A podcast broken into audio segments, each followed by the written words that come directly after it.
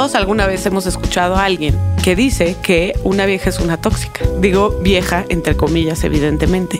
¿A qué nos referimos cuando decimos que una vieja es una tóxica comúnmente, William? Eh, yo, yo no sé muy bien porque justo estoy un poco confuso sobre el término tóxico, que lo haremos, pero no sé, tal vez cuando, cuando una chava es muy celosa, este, tal vez cuando es, y ahora yo pongo entre comillas, histérica. Eh, no sé en tu me gusta. No sé en tu experiencia. Porque es un término cargado de género, Su- histérica. sí.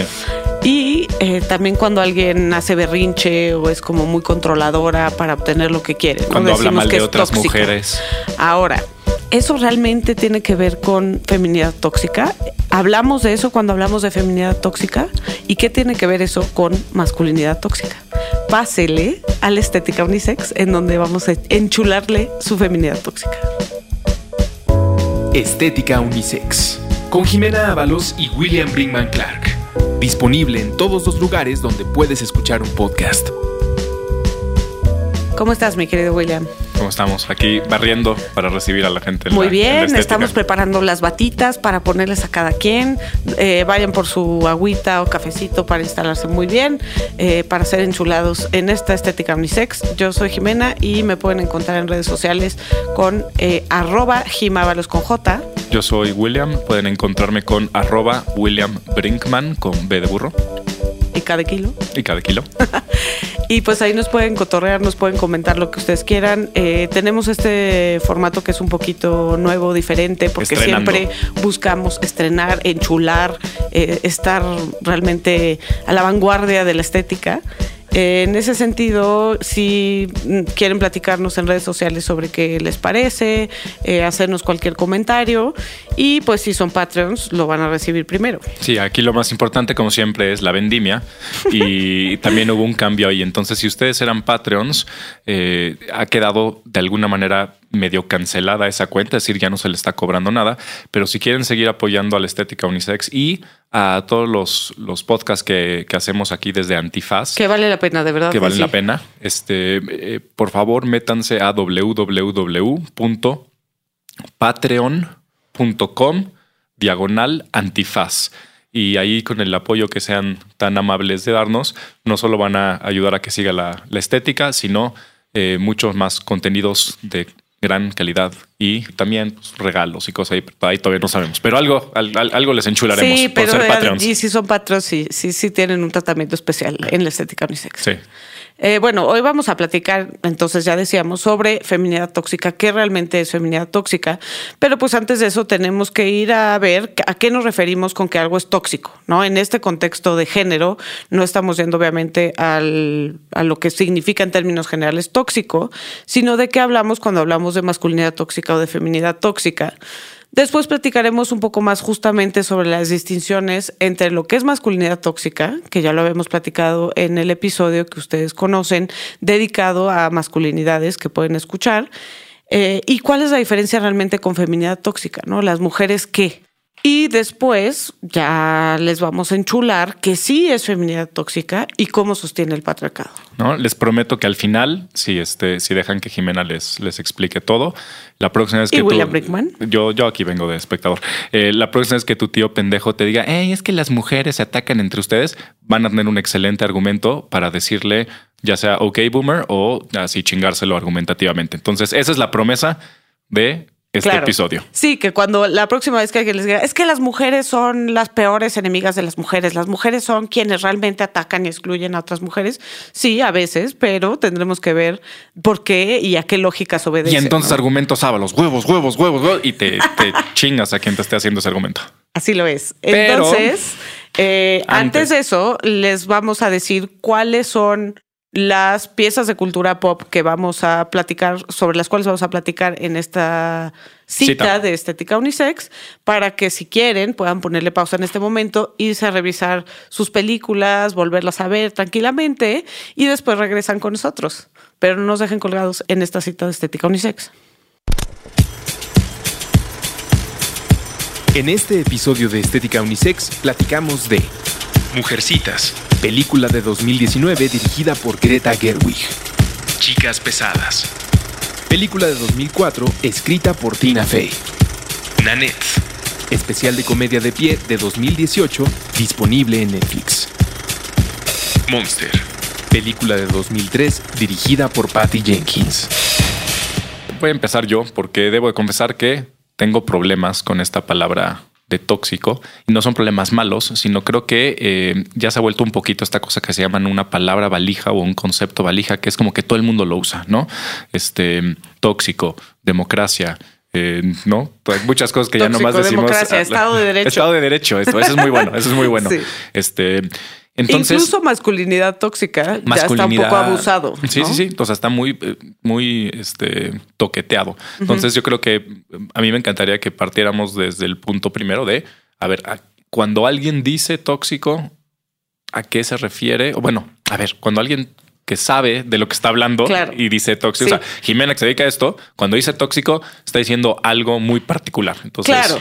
Que tóxico, pues lo sabemos, ¿no? En su, en su significado común significa algo dañino, algo contaminante, algo nocivo. Y pues en este contexto, por supuesto que podemos hablar de una chava que es tóxica en términos generales o de un cuate que es tóxico en términos generales, pero no nos estamos refiriendo a estas nociones de masculinidad tóxica o de feminidad tóxica, que en realidad tienen que ver con masculinidad hegemónica o con feminidad hegemónica, ¿no? Entonces, en este sentido, ¿qué es tóxico? Sí es dañino en el sentido que son ciertas características aparentadas con los roles culturales de género, pero que causan daño, ¿no?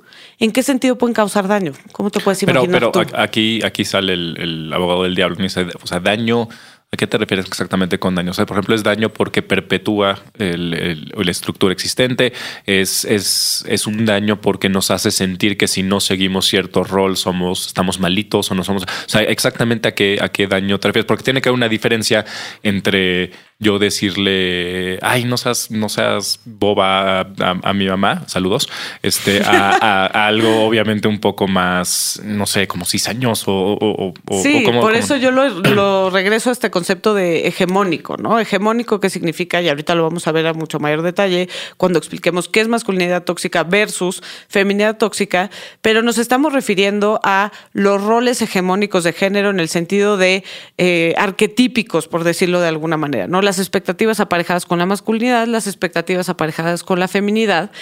Y sí, en un primer sentido son tóxicos, eh, un poco como lo dices, ¿no? ¿En qué sentido son tóxicos? En que me limitan, ¿no? Porque me están diciendo que un hombre que eh, llora o un hombre que siente temor o un hombre que no necesariamente quiere trabajar todos los días de su vida para una empresa de 9 de la mañana a 8 de la noche, no es un hombre. Pero, pero a ver, voy a, imagínate que soy Jero ahorita, ¿no? Entonces, Jeroteria. Pero, pero ¿por qué es malo que los hombres sean hombres y los mujeres, las mujeres sean mujeres. Y, sé que ya lo hemos tocado en muchas otras citas, pero no está de más ahorita retocarlo. Es muy pertinente decir eso porque estamos hablando de roles de género que son culturalmente construidos. Entonces, en ese sentido, no hay nada de natural, como ya lo hemos dicho también en otras citas, sobre estos roles de género. O sea, no es que naturalmente los hombres tengan estas conductas y naturalmente las mujeres tengan estas conductas, sino que son roles que son culturalmente aprendidos. En ese sentido, no necesariamente para todos los niños, por ejemplo, viene de suyo tener estas conductas aparentadas con el rol hegemónico de género. Y en ese sentido hay algo que es tóxico. Es tóxico en el sentido que genera daños, por supuesto que genera daños para las mujeres, pero también genera daños para los hombres. es muy importante decir eso, ¿no? Es em, no el que seas, el que un hombre sea hombre no le hace daño a todo el mundo, pero en la medida en la que sí le hace daño a, con que sea una persona, con que sea un otro hombre, que no quiere seguir esos, esos patrones y tú le digas que por no hacerlo es antinatural o está malito o está zafado. O sea, en ese momento que le haces daño a una persona, eso ya se volvió tóxico, aunque sea una. Y podemos pensar en miles de ejemplos de esto, ¿no? O sea, los papás que le dicen al niño, ay, por favor, este, solo las niñas lloran, ¿no? Ese tipo de conductas son tóxicas. Aunque podemos debatir ocho horas sobre qué es lo tóxico, tenemos en, este ejemplo, por ejemplo, en este ejemplo, valga la redundancia, de manera muy clara que eso es tóxico. De la misma manera que tenemos con ejemplos de mujeres, que ahorita veremos, también el rol hegemónico puede llegar a ser tóxico. Nosotros tenemos ejemplo de mujeres, tenemos ejemplo de mujercitas. De Mujercitas, que fuimos a ver al cine. Que este fuimos fin a ver el sábado al, William a y yo. verla, Sí. Y Luis Felipe y Gonzalo, saludos. Sí. Love you, babies. Pero bueno, a grandes rasgos eso nos referimos cuando hablamos de algo que es tóxico, algo que es dañino. Y ahorita vamos a ver de manera mucho más específica por qué esto causa daño, por qué esto genera violencia, por qué esto genera injusticia, por qué esto genera exclusión. Entonces, lo que estamos platicando hace unos momentos es normalmente ya se utilizan los términos de feminidad tóxica, ¿no? Entonces, Pero es- ojo, eso es muy importante porque es mucho más aceptado hoy en día hablar de masculinidad tóxica que de feminidad tóxica.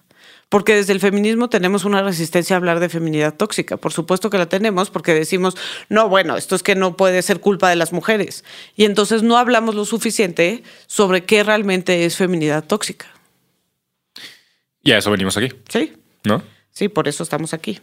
Entonces, justo lo que, lo que antes de que entráramos a la cita, estábamos debatiendo Jimena y yo, este, qué películas sí, qué películas no, este, qué personajes sí, personajes no. Y obviamente, aprovechando que regresamos a, a un nuevo formato, bueno, que estrenamos un nuevo formato, pues da la oportunidad de regresar a una de las, de las películas con las que empezó esto, favorita de Jimena y mía. Yo siempre he dicho, probablemente filosóficamente hablando, la película más importante del, del- del siglo XXI. Y que muy es- interesante también para el análisis de género. que es Aus Meninas Malvadas, ¿no? Mean Girls. Ausmen- Aus Meninas Malvadas. Sí. Este- Mean Girls o Chicas Pesadas. Chicas pesadas o chicas malas, que habíamos dicho, bueno, Que ustedes pueden ver en su primera cita formal. Ahí es donde. Pero ahora, pues es hora de un retoque. es hora de un... Re Ándale, necesitamos retocar. Eh, y aquí hay una... a- a- quizá empezar con lo que no es feminidad. eh, femini- ¿qué, qué quedamos? Femini- ¿Feminidad tóxica? Feminidad o feminidad, no sé, bueno, feminidad tóxica, que normalmente la gente cree que sí es. L- Ok. que es Regina George, ¿no? Que hemos hablado. Sí. Bueno, en, en algunas partes, en otras no, pero, pero ella, sí, creo que esa es una. ella en tanto líder de la camarilla, eh, sería como el ejemplo de todo el mundo. Eso es feminidad tóxica y la verdad es que no, no, no tengo todas las respuestas, porque hay cosas que son feminidad tóxica y que estás diciendo, esa mujer está ejerciendo feminidad tóxica, pero también hay otras cosas que dices, es que esa mujer es víctima de la feminidad tóxica, sin que sea particularmente una mujer que la está poniendo. En ese sentido es como hablar del rol hegemónico de género, pero de una forma mucho más dirigida. Y muy importante lo que platicábamos, Regina George también tiene muchas actitudes de masculinidad tóxica. Sí. ¿No? Que Sí. no, no solo los hombres pueden tener este, feminidad tóxica, digo, masculinidad tóxica, y no solo las mujeres pueden tener. Bueno, eso luego platicamos, ¿eh? O sea, un hombre puede reproducir feminidad, feminidad tóxica. Sí, Este, sí, bueno, yo eso, creo que sí, eso hablamos pero después bueno, porque está interesante. Entonces, em, que quise empezar un retoque de masculinidad tóxica que platicamos la, la cita pasada, ¿o ¿la antepasada? No, Fue la, cita, antepasada con Gonzalo. Con Gonzalo un Bustamante. retoque rápido, si les interesa. Hablamos de masculinidades. Hablábamos de masculinidades en el sentido a ciertas características o comportamientos que son esperados para los hombres en esta sociedad, que evidentemente son culturalmente impuestos. Bueno, o impuestas las características y que tienen que ver con tres aspectos fundamentales que ya subrayábamos en, en aquella cita donde hablábamos de Rita Laura Segato, etcétera, en donde hablábamos de violencia, con la masculinidad tóxica existe un- una expectativa de violencia, violencia física, violencia abierta, agresividad, donde hay un, un tema de privilegio, y lo decíamos en aquella cita, eh, quién es el hombre, quién tiene una jerarquía superior en este orden social, y además quién es el hombre, quién eh, tiene que ejercer estas distintas potencias, ¿no? Que son la potencia económica, hablábamos de la potencia económica, ¿no? Quien tiene que ser el proveedor.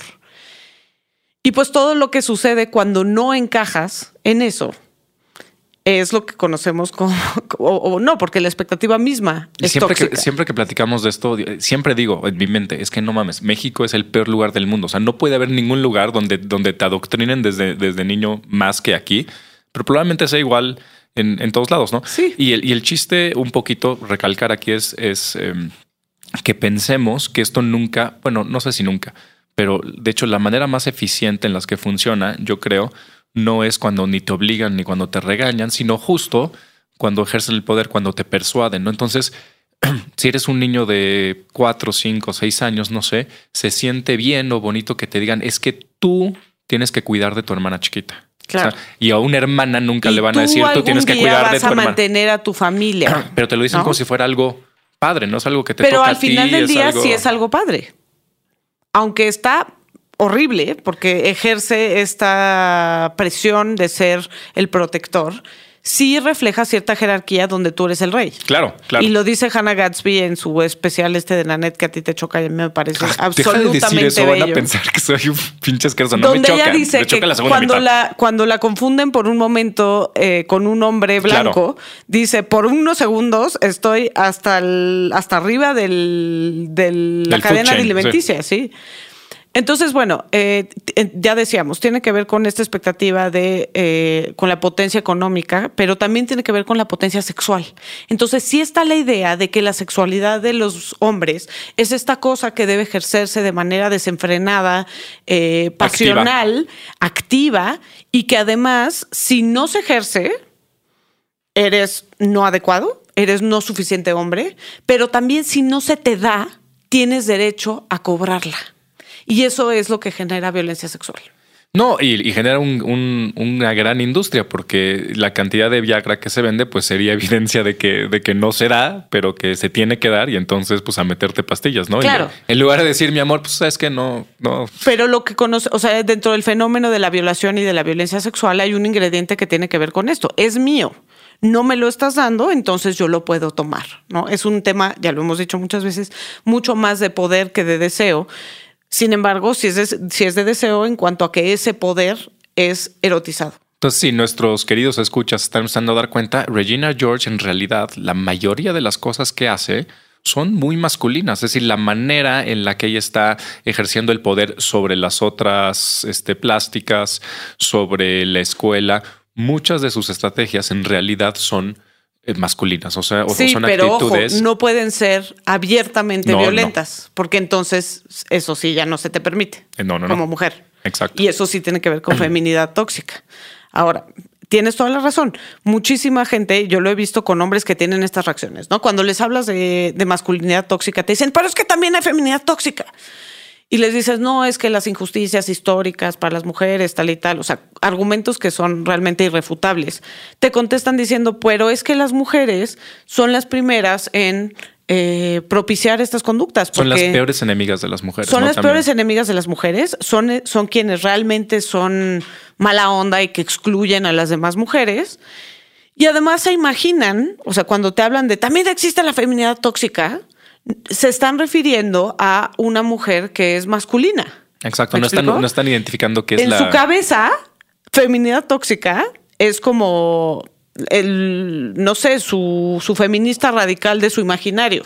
No, pero vas a ver, es, es- es interesante y un poco paradójico porque si le, si le estás este, escarbando un poquito, lo que están diciendo es cuando tú, mujer, haces eso que a mí se me demanda y que para mí está bien, en ti está tóxico.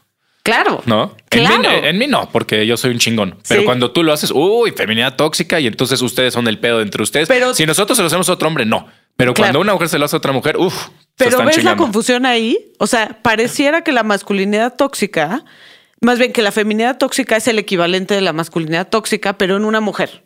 ¿No? Entonces, una mujer que también violenta, una mujer que también golpea, que las hay, por supuesto, una mujer que también viola o una mujer que también calla, eso es lo que estas personas consideran que es la feminidad tóxica, ¿no? Y es en este sentido de, pero es que las mujeres también, ¿no? Que es un argumento muy fácil. Cuando te están diciendo, revisa tu privilegio masculino, revisa tus violencias derivadas de la masculinidad tóxica, entonces la reacción tiende a ser esta de, sí, pero es que ustedes también, ¿no? Y en ese sentido se piensa que esa es la feminidad tóxica. Entonces, si piensas que eso es la feminidad tóxica, pues entonces tenemos ejemplos en, en la cultura popular. El que más se me ocurre es Monster, que es esta película de, de Charlize Theron, que es una película de 2003, que habla de eh, una mujer que es una asesina en serie, ¿no? Y entonces vemos su historia y nos vamos dando cuenta. De hecho, cuando empieza a matar, porque ella mata siete, asesina a siete hombres, que la quieren contratar como prostituta, que la quieren contratar es un gran decir, ¿no? Que la quieren levantar eh, como prostituta. ahí un poco la premisa es que ella se comporta como hombre. No sé si, o sea, un poco la narrativa que había en ese momento era que era la primera, que no es la primera, pero decían que era la primera asesina en serie mujer, ¿no? Y eso es lo que pensamos que es feminidad tóxica. En realidad, lo que aquí estamos viendo es masculinidad tóxica. ¿Estás de acuerdo? Sí. Y, lo que platicábamos de mujercitas, ¿no? A ver, el, el problema de, de Joe en Mujercitas, eh, en realidad es, es esta como un poquito confusión, obviamente, en esa, en esa época de qué es lo que le está causando problemas en la sociedad, ¿no? Y es, es bastante ambiguo. No sé si quieras tocar porque esto, porque a ti te encanta, te encanta, y te encantó, amiga. A mí también me gustó, pero no, no, no tanto como a ti, Mujercitas. O sea, si quiero abundar sobre Joe. Es que creo que de, esto que estamos platicando, de, esa, de esa línea como muy fina entre masculinidad y feminidad en una mujer y lo que te puede causar problemas, creo que ahí Joe es el, mejor ejemplo. Bueno, a mí me encanta como esta idea de que, de cómo desafía el rol de género Joe. Y sí hay un momento en donde dice, sí, no me quiero casar, sí, no quiero adecuarme a la expectativa de mi rol de género, pero eso es terriblemente solitario, ¿no? Y habla de esto que decíamos la vez pasada un poco de, que estas mujeres que ejercen ahora sí feminidad tóxica, que lo vamos a ver dentro de unos minutos, eh, también lo hacen por sobrevivir. ¿Me explico? Y ahí tenemos al personaje de Amy. Pero ya iremos más, más hacia allá. Ay, esas mujercitas. Este, a ver, eh, antes de que pasemos esto, ¿por qué no hacemos una pausa eh, aquí en nuestra cita de la estética unisex y regresamos para definir qué sí es la feminidad tóxica? Ayúdanos a llegar a más personas y seguir elevando el debate. Conviértete en nuestro suscriptor en patreon.com diagonal antifaz. Por un dólar al mes tendrás acceso a contenido exclusivo y nuestro agradecimiento en cada episodio. Patreon.com diagonal antifaz. Todo el dinero que recibamos lo reinvertiremos en publicidad para incrementar nuestra audiencia y ser una comunidad más grande. Patreon.com diagonal antifaz. Elevemos el debate. Estamos de vuelta aquí en su estética unisex, listos para acabar su. Enchulándole. Listos para acabar su corte. Vamos a retomar un poquito lo que platicamos antes del corte. Eh, traje a cuenta lo de Joe en Mujercitas, eh, porque si nosotros, con la excepción de, Santi de Jero, si vamos al cine ahorita y vemos a Joe, no te aparece de ninguna manera como tóxica ni nada por el estilo, pero claramente en mil, eh, es guerra civil gringa, ¿no? Entonces 1865 por ahí, eh, la actitud de Joe es eh, una femenidad tóxica, es decir, es una mujer que no se adecua al no de género y por lo tanto debe ser sancionada. Exacto, y debe ser sancionada, esto es lo, importante. Bien, antes de continuar sobre qué sí es feminidad tóxica, recordamos dónde pueden encontrarnos. Yo estoy en Twitter con arroba jimábalos con J. Yo estoy en Twitter en arroba William Brinkman con B. Bien, entonces ya retomando que sí es feminidad tóxica, porque nos queda claro que no es masculinidad tóxica, o sea, justo no es eso. Eh, que tiene Aileen Wuornos, que es esta asesina en serie, ¿no? Que es que ella tiene conductas que son abiertamente violentas y que normalmente asociamos con la masculinidad. Son abiertamente masculinas, ¿no? Sin embargo, es muy interesante porque la violencia que ella ejerce sí viene de un lugar de reivindicación. Es decir, ella había sido abusada en toda su vida por hombres. El primer asesinato lo comete en defensa propia, harta de que la violen, de que eh, abusen de ella. Y después se sigue, ¿no? Como en una especie de, revancha, ¿no? Entonces, sí, tiene, sí es una conducta que asociaríamos con masculinidad tóxica y sin embargo, pues también tiene que ver con estas violencias que, que, están aparejadas con los roles de género, ¿no? O sea, sí, lo que hay detrás de esa violencia sigue siendo la masculinidad tóxica. Exacto. Pero a ver, vamos a pasar entonces. Que sí es. sí es, pero porque es difícil. Yo creo que es algo que se oculta muy bien y, espero que nos dé tiempo de platicar cómo es que se oculta y por qué. Es instrumental para que se mantenga el patriarcado. Desde nuestras primeras citas hemos dicho, ¿cómo hacemos? O sea, sí es cierto que existe el patriarcado y sí es cierto que las mujeres continúan en una situación de subordinación, pero ellas son más del 50% de la, de la población. No es verosímil que esto se siga manteniendo. Y sí, se sigue manteniendo a través de una serie de mecanismos.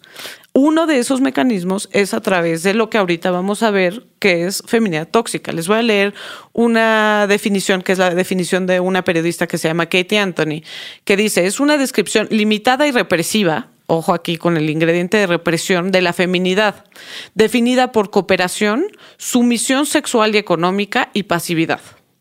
Es el ideal cultural de la feminidad donde la habilidad de complacerlo es todo y ser problemática es una debilidad. Entonces, ojo aquí, cuando hablamos de este rollo de que este, la mujer que hace berrinche, tal y tal, o sea, también tiene que ver con, con esta expectativa, ¿no? En realidad lo que se está rompiendo es la expectativa de masculinidad cuando la mujer es demasiado conflictiva, ¿no?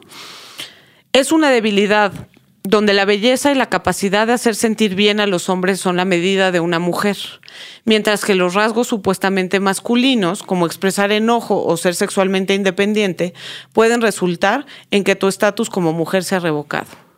Entonces tiene que ver, igual que la masculinidad tóxica tiene que ver con conductas tradicionalmente aparejadas al rol de hombre y lo que es ser verdaderamente hombre, defiéndete, haz dinero, eh, toma lo tuyo la feminidad tóxica tiene que ver con conductas que son tradicionalmente aparejadas con el rol de lo femenino, que es sé pasiva, sé sumisa, conoce tu lugar, sé bella, ¿no? Bueno, quizá para, enfatizarlo un poco más, yo creo, para que se entienda mejor, serían, a ver, explícame si, o más bien corrígeme si, si, si no lo entendí bien. O sea, yo cuando leíste eso lo entendí más como esas actitudes de feminidad sin importar de quién vengan, que lo que hacen es perpetuar que lo tradicionalmente femenino siga siendo lo tradicionalmente femenino, es tóxico. Entonces, quizá como en resumen, cualquier actitud que tenga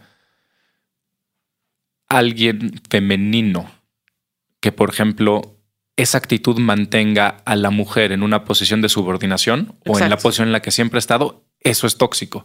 Si te mantiene eh, en una posición en la que te entiendes como eh, subordinada. subordinada o como que tienes que estos son tus roles. Nosotros, o sea, el, que lo perpetúe eso no tiene que, a ver, no tiene que ser agresivo a otra persona o no tiene que, digo, probablemente si era o no, pero no tiene que hacer llorar a nadie más ni nada por el estilo. Es el simple hecho de que, de pero que lo sí hace llorar siempre. Sí, sí, sí. Para empezar por la, por la mujer misma. Siempre.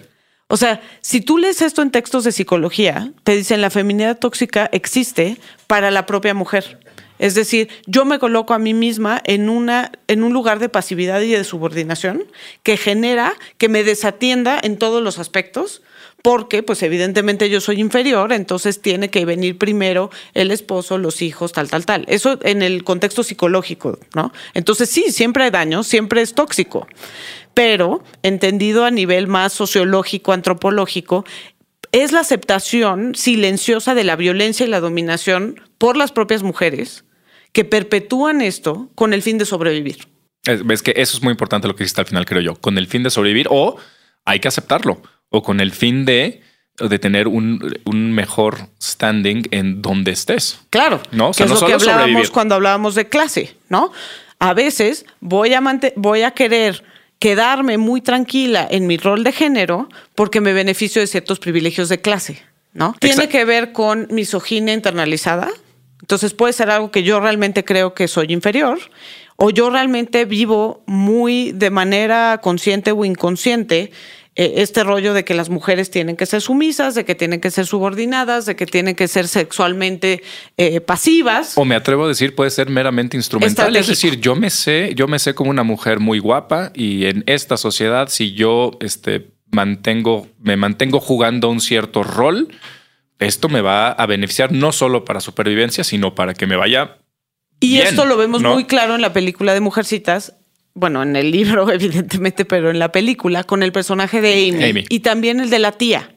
donde le dice a Amy, sí, no pretendamos que el matrimonio no es una proposición económica y no pretendamos que yo no tengo que jugar este rol de que soy bonita y pinto y tal, tal, tal, pero nunca voy a ser una gran artista. No se espera eso de mí. Lo que se espera de mí, y se lo dice la tía, es que me case bien.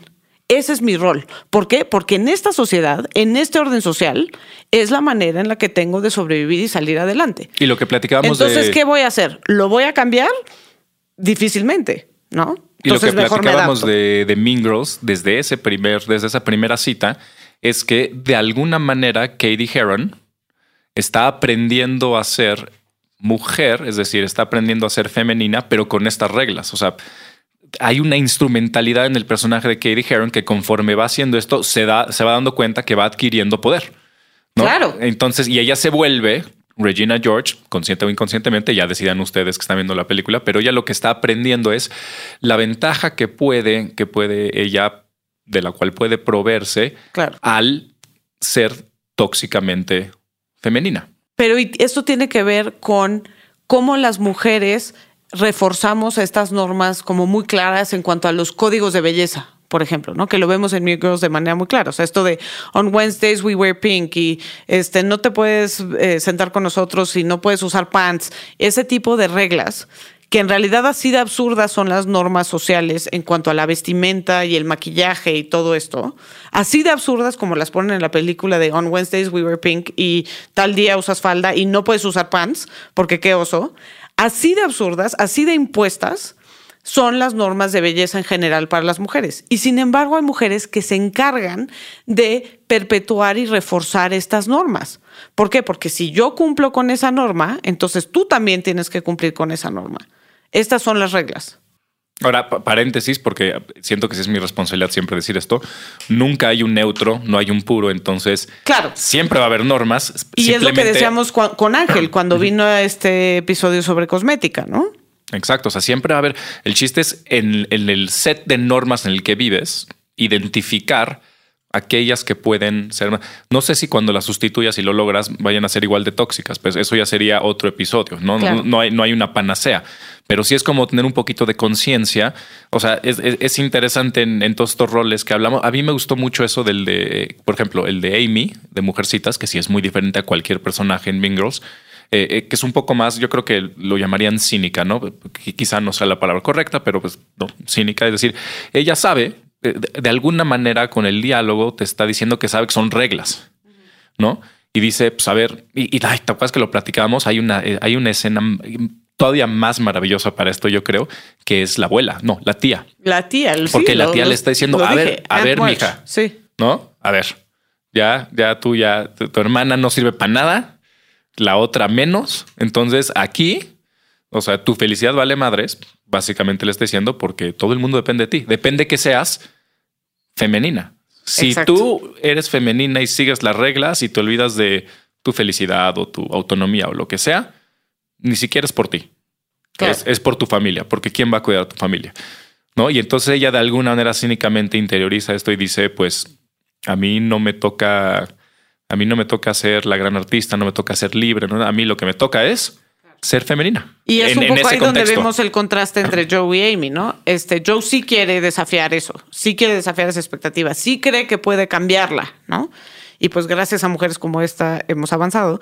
Pero también es perfectamente comprensible la postura de Amy, de decir, yo no lo voy a cambiar, entonces mejor me adecuo, o si no, lo voy a pagar en carne propia, ¿no? Como lo está pagando Joe. Oye, a ver, es tóxico, es tóxico que la Joe de hoy día critique a la Amy de hoy día. Es decir, es igual de tóxico que una eh, mujer autónoma, bla, bla, bla, bla, bla, hable mal, eh, no, no, no mal de chisme, sino diga, es que tú no debes de ser este tipo de mujer porque estás regresándonos o estás impidiendo el progreso de todas las demás al, al ser esta mujer que, que, que es cínica y que dice, pues mira, a mí mi mejor oportunidad de supervivencia o de que me vaya bien es ser tóxicamente. Pues no sé, y aquí la pregunta será, ¿es más tóxico eh, de alguna manera perpetuar el patriarcado a través de este rol? Que yo sí he tenido conversaciones con mujeres que me dicen, a ver,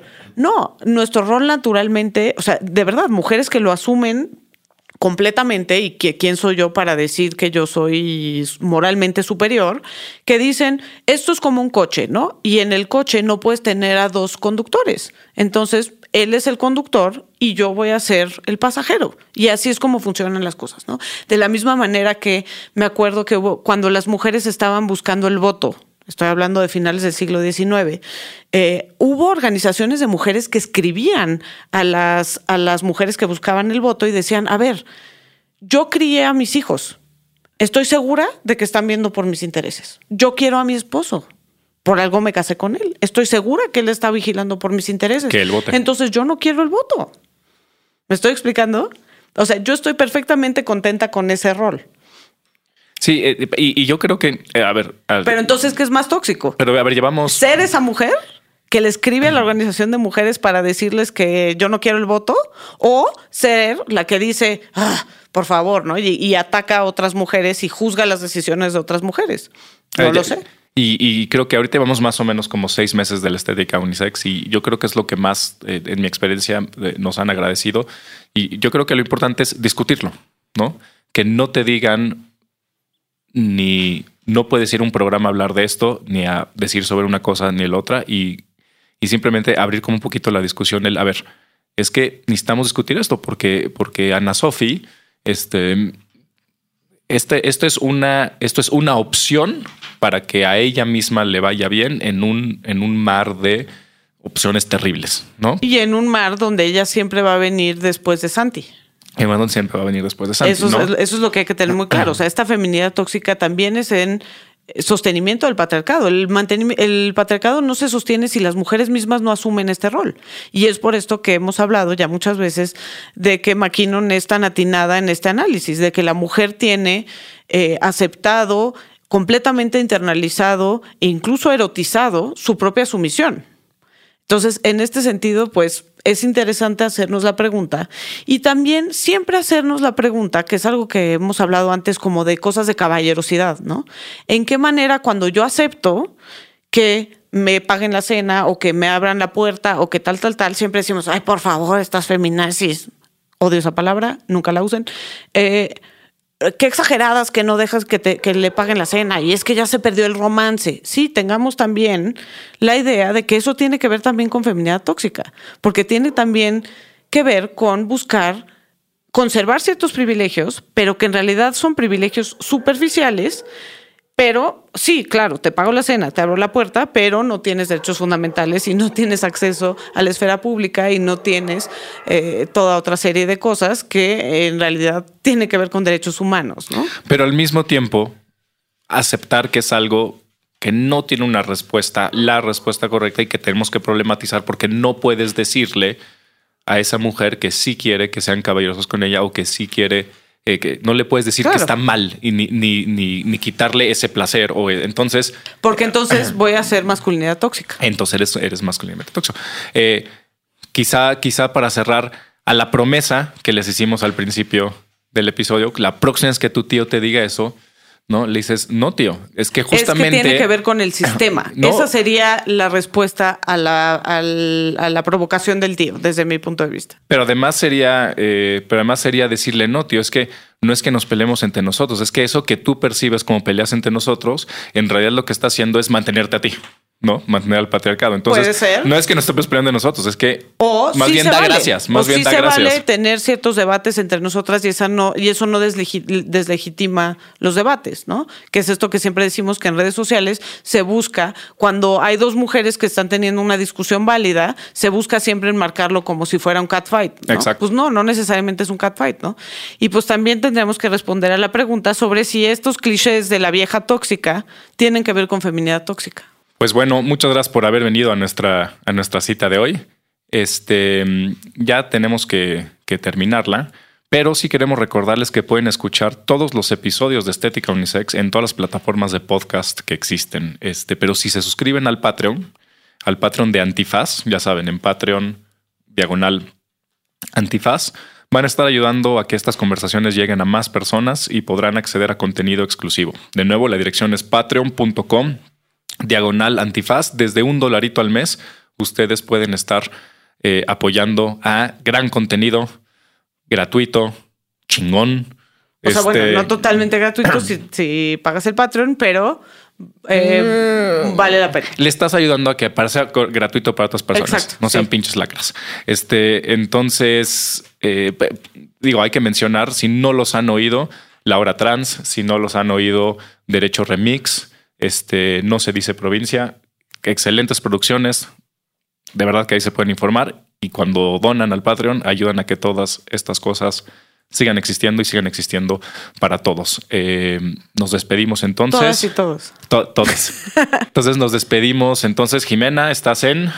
Arroba Jimábalos con J. No es que tenga con J. Jimábalos es con J. y arroba William Brinkman. De nuevo, les, estamos pasando estas redes para que nos digan qué les parece el nuevo formato, nos digan qué temas quieren discutir, nos este, manden sus comentarios, nos manden sus mentadas de madre. Es decir, el chiste es que esto sea como la palabra valija con la que empezamos, democrático, ¿no? Para todos y para eso están las redes sociales. Entonces, por favor, síganos y comenten. Esperamos que les haya gustado y que hayan quedado muy enchuladas de Salgan, sálganse de la estética del sexo. después de esta cita en su estética unisex. Nos vemos en dos semanas. Estética Unisex. Con Jimena Ábalos y William Brinkman Clark. Disponible en todos los lugares donde puedes escuchar un podcast.